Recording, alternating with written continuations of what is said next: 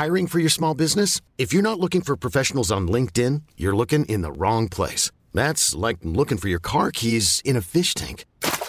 LinkedIn helps you hire professionals you can't find anywhere else, even those who aren't actively searching for a new job but might be open to the perfect role. In a given month, over 70% of LinkedIn users don't even visit other leading job sites. So start looking in the right place. With LinkedIn, you can hire professionals like a professional. Post your free job on linkedin.com slash achieve today.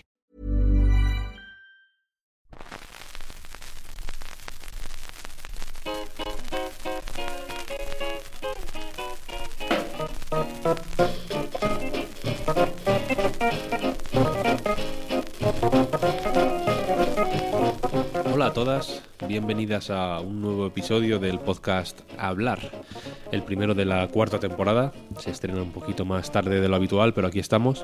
Y para empezar, eh, paradójicamente, vamos a tener una entrevista con Alfredo Pave, el director, eh, locutor, impulsor de el programa Música y Videojuegos de Radio Clásica un programa que comenzó a principios de este verano y que eh, lamentablemente hace muy poquito, hace apenas una semana, eh, tuvo su último programa. Podéis, eh, a través de los enlaces que tendremos aquí en la descripción del programa, es, escucharlo. Veréis que hablamos sobre su pasión por la música, sobre la sobre por, qué le atrajo de la música de los videojuegos, por qué y propuso este programa a una emisora tan, pues en fin, con tanto renombre como Radio Clásica, como eh, también consiguió meterse ahí. Eh, y me uno, ya digo, Alfredo, en la petición de que a través del buzón del defensor de la audiencia de Radio Televisión Española, eh, pues en fin, si os gusta el programa y queréis que siga adelante, aunque no sea una cosa segura, pues que solicitéis, si queréis eh, hacerlo, eh, pues que siga adelante este programa, porque es un tema definitivamente interesante y que, y que en fin, que puede tener eh, un largo recorrido, ¿no? Y nada, sin más dilación, os dejo con la entrevista. Buenas, Alfredo, ¿qué tal? Buenas, Víctor. Pues muy bien, un placer estar aquí con vosotros. El placer es nuestro. Alfredo es, por si no lo conocéis, el director barra locutor barra eh, impulsor también, voy a decirlo, porque creo que es un proyecto que, que nace, pues, joder, de una, de una pasión o de un interés personal que tienes tú por el tema de el programa de Radio Clásica, Música y Videojuegos, un espacio eh, pues, que como su título muy autodescriptivo indica, eh, está dedicado a la música de videojuegos, que es un tema joder, pues muy amplio y muy apasionante. Y lo primero que te quería preguntar precisamente era eh, ¿cómo, ¿cómo, nace un programa así, cómo le propones o cómo te proponen o cómo llegáis eh, al acuerdo de hacer un programa de música de videojuegos en radio clásica. Bueno, pues es un tema un poco complejo y como en muchas ocasiones también es estar en el sitio adecuado en el momento adecuado. Yo tuve la suerte de hacer las prácticas de la carrera allá por 2018 en Radio Clásica y hace dos años me llamaron por un contrato de prácticas. Entonces yo empecé a finales de 2019 a, trabajar allí.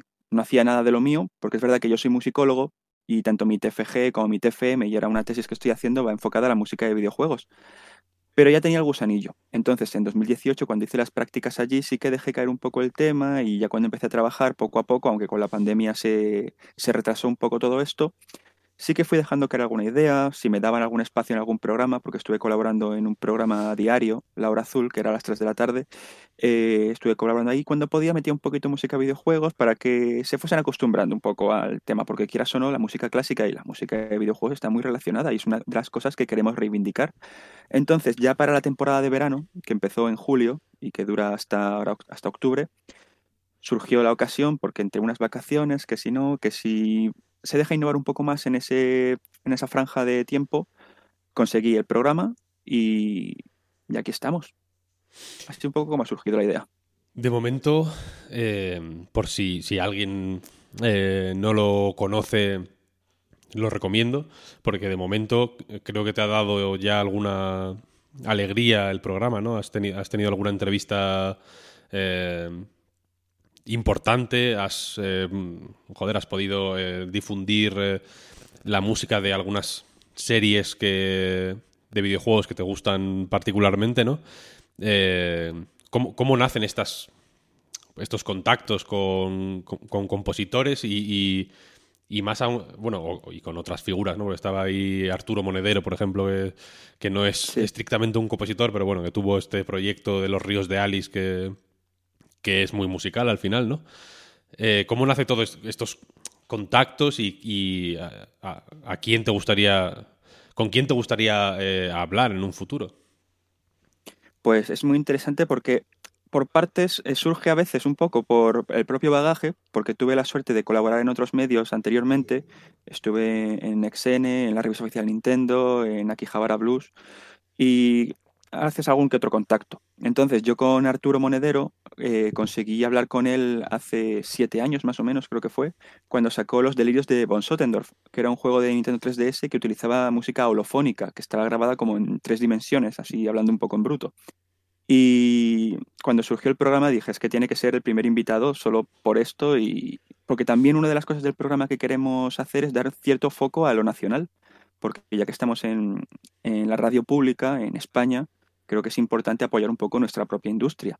Y por otro lado, cosas como lo de Masakazu Sugimori, el compositor de Attorney, que sigo sin creerme que le haya podido entrevistar, fue tan fácil como enviarle un MD por Twitter, así le dije, mira, tengo un programa de radio, todo esto en inglés, claro, porque el hombre japonés, hablamos inglés chapucero los dos, y le dije, mira, tengo un programa de radio y me gustaría hacer un especial de Attorney. Y me dijo, vale, yo no, yo no trabajo con Capcom, quizá es un poco raro, pero bueno, te respondo. yo, bueno, ya está.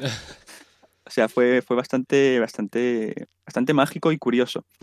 ¿A quién me gustaría entrevistar? Pues a ver, ya apuntando súper alto, Nobuo Uematsu, yo creo que en cualquier programa de música y videojuegos tiene que estar presente y una entrevista con él sería increíble. También Koji Kondo, por su propio peso en la industria.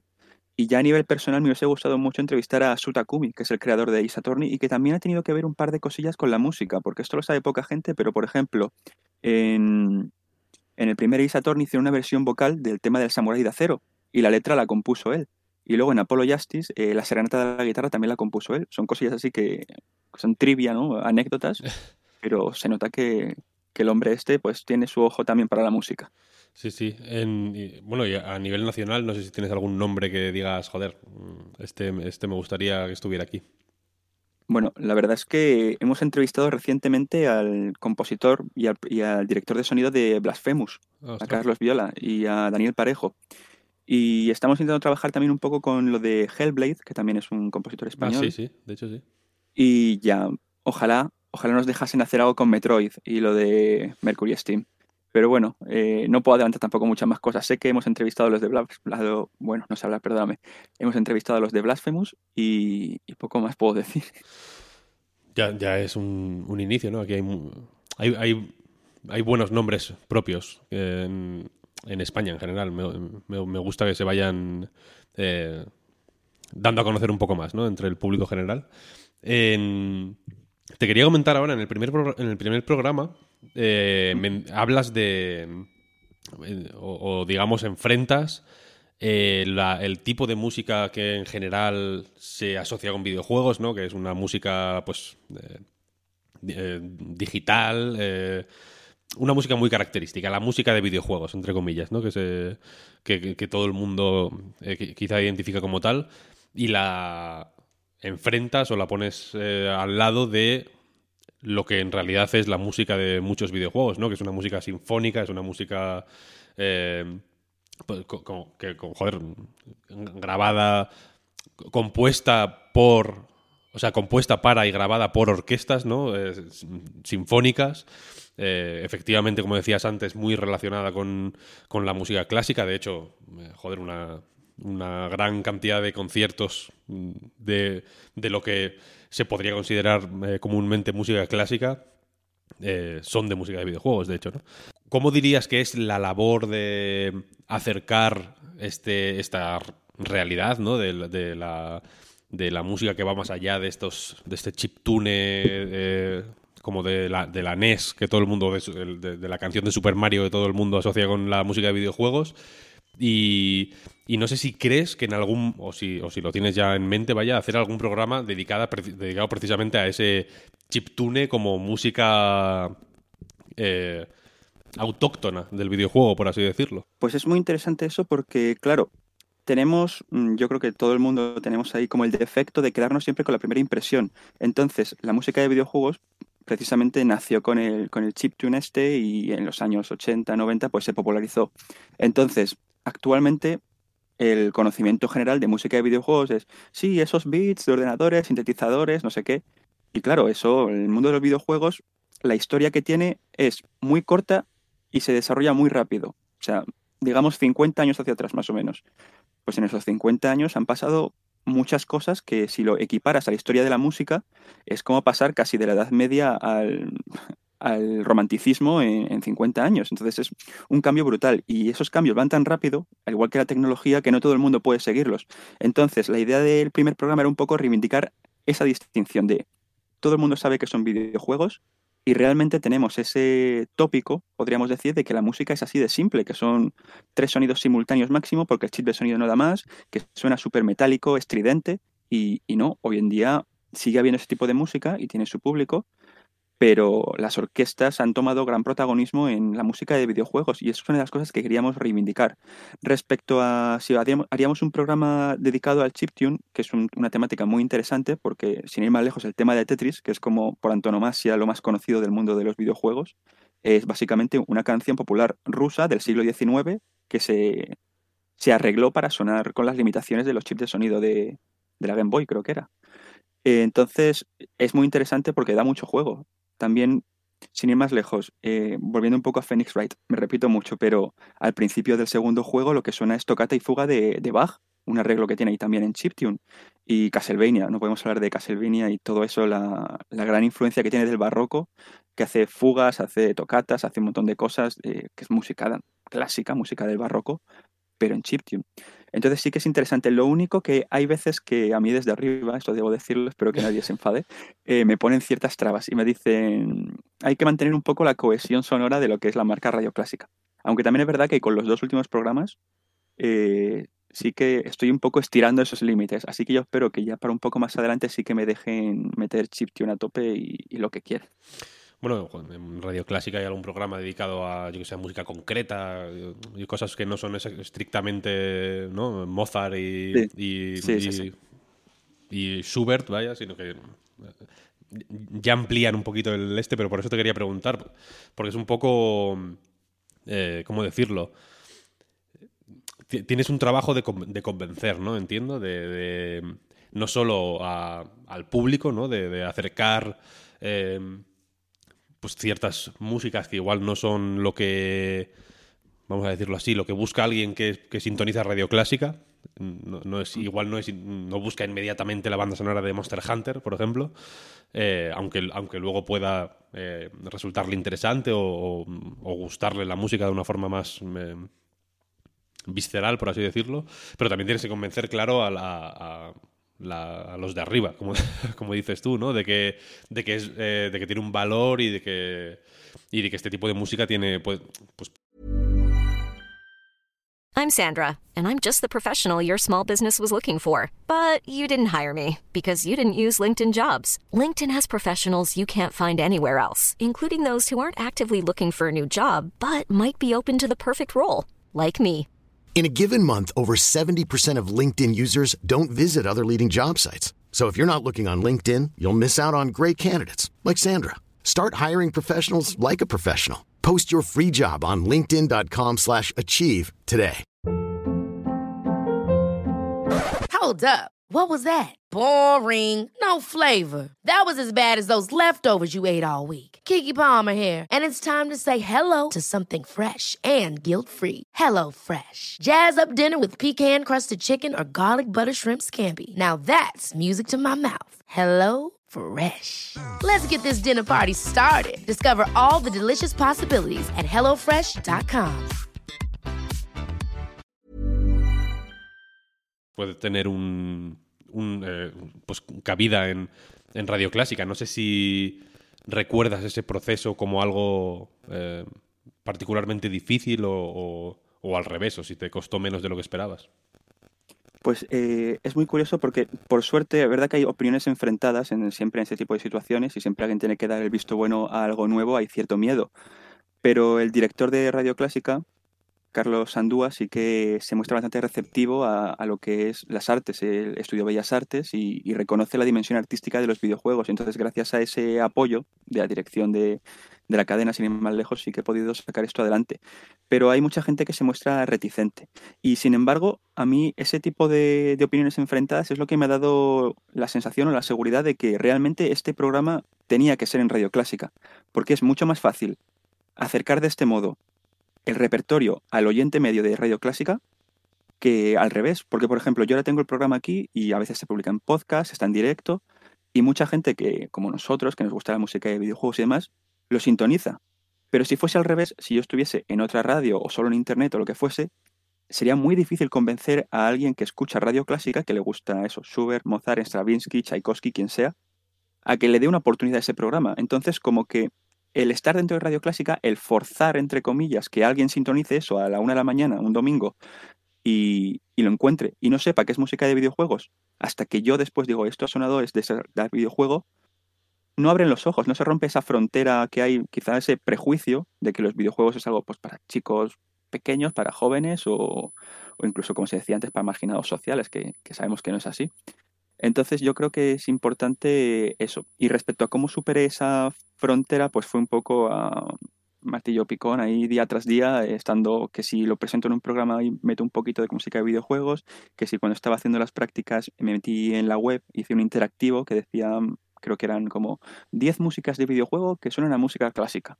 Y metí un poco, pues, que si no se quede no hubo Uematsu, que si la música del Bravely Default, eh, un poco de todo ahí comparando.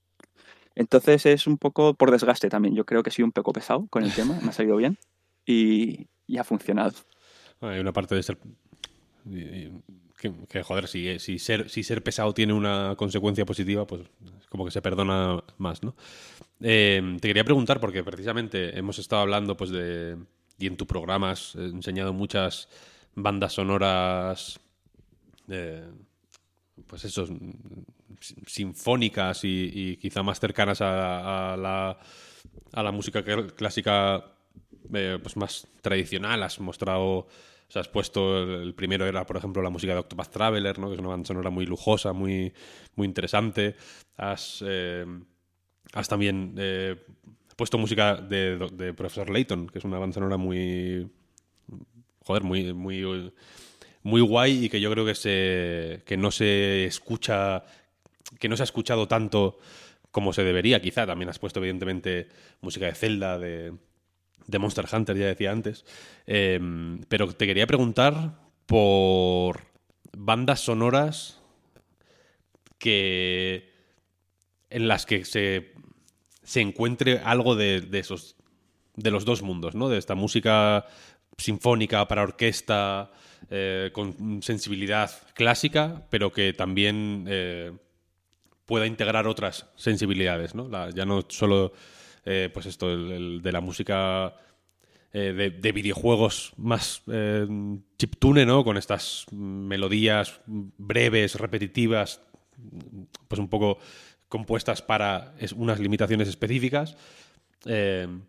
sino también otras sensibilidades al final, ¿no? Porque en la música de videojuegos es verdad que se, que se mezcla un poco de todo. Solo hay que ver, yo qué sé, la banda sonora de Final Fantasy XV no tiene nada que ver con la de Splatoon 2, por ejemplo, ¿no? Que por poner dos mm, bandas sonoras eh, muy, muy claramente diferenciadas, ¿no? O la de Mario Kart 8, eh, o, en fin, hay, un montón de bandas sonoras muy distintas. No sé si, no sé, como musicólogo también incluso, ¿qué, qué te llama la atención a ti de, la música de videojuegos reciente? Pues hay un ejemplo para mí muy bueno que es como para mí eso, el, mejor ejemplo que puedo poner sobre por qué la música de videojuegos es relevante o, por qué merece ser estudiada. Y es para mí el ejemplo de Bayonetta. Bayonetta, que son cinco CDs, y tú lo escuchas y es que encuentras de todo. Encuentras cosas súper orquestales que parecen sacadas de la misa de, de, Navidad. Cosas que son la batalla contra el boss más épica que te has enfrentado en tu vida. Y de repente te mete un poco de jazz, te mete una versión de Fly Me to the Moon que parece sacado de Los Ángeles de Charlie y, y el final el Let's Dance Boys que hay con el, con el saxofón, esa música que es pues que esto lo encuentras en cualquier radio, te hace un remix el DJ de turno y es el temazo del verano. Entonces, eh, además es una banda sonora que tiene, creo que eran 15 compositores distintos. Ya digo, 5 CDs y hay de todo.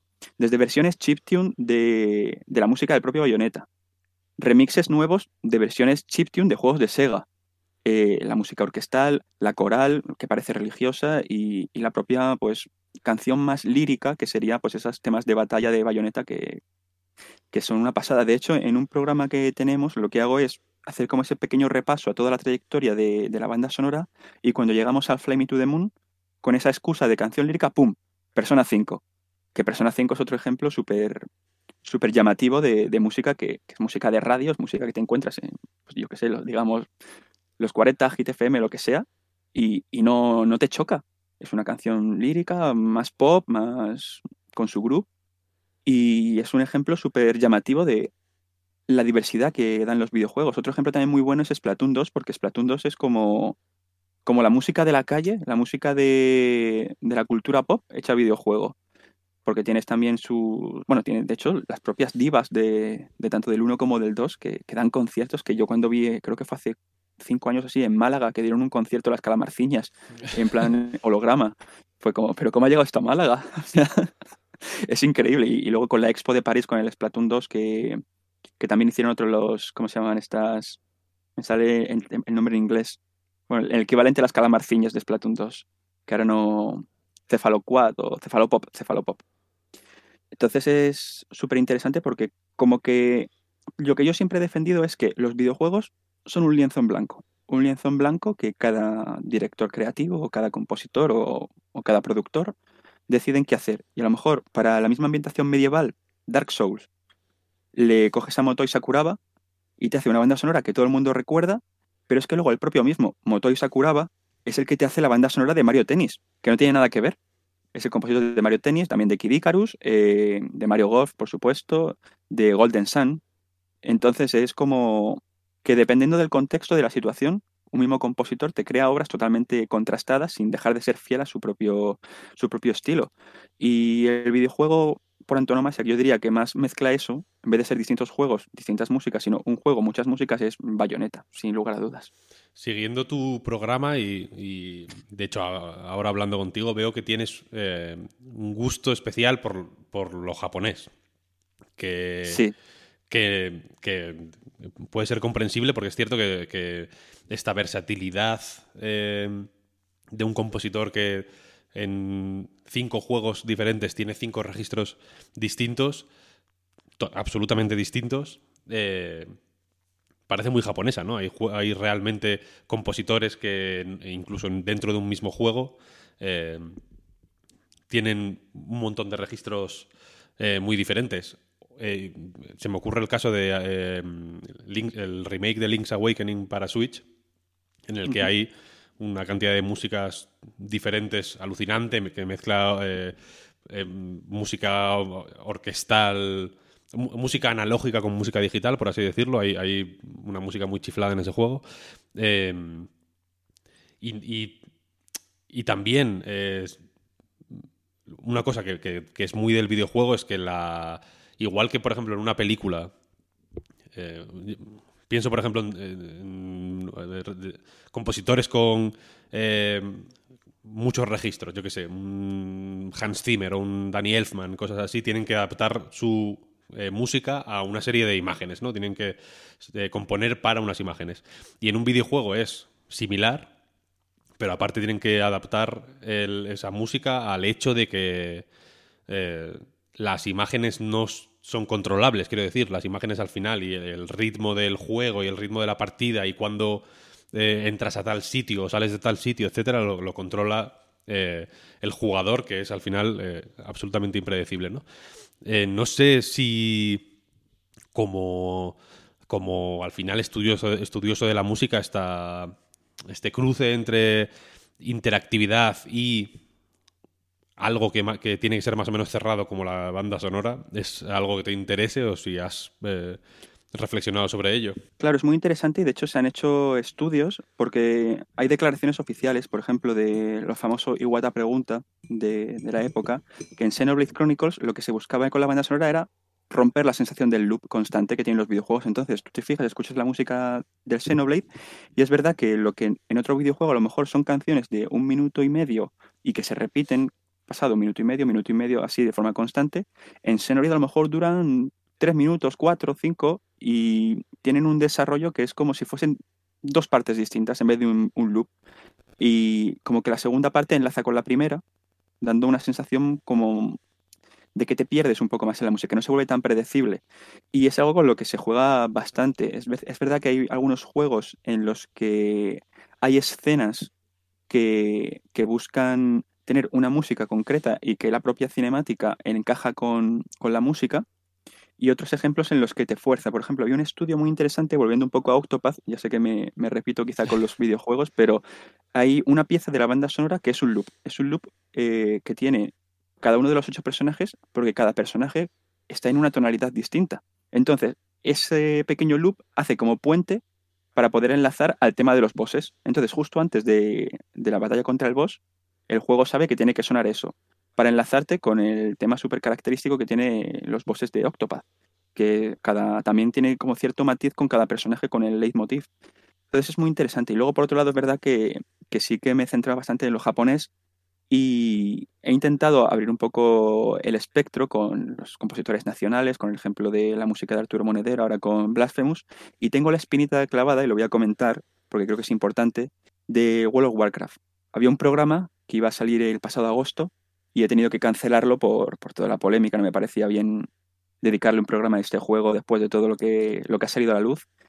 Y es que es un ejemplo de la mejor música americana que hay en videojuegos, porque World of Warcraft también tiene ocho expansiones, mil compositores y, es un tema muy interesante. Y el programa había quedado muy bonito, debo decir, pero ha quedado ahí entre paréntesis hasta, hasta nuevo aviso. También te quería preguntar, ¿tú crees que la música de los videojuegos se tiene un, tiene un papel casi necesariamente secundario dentro de eh, hasta aquí llega la versión pública de esta entrevista. Si queréis escuchar el resto, la podéis encontrar en patreon.com barra Reload.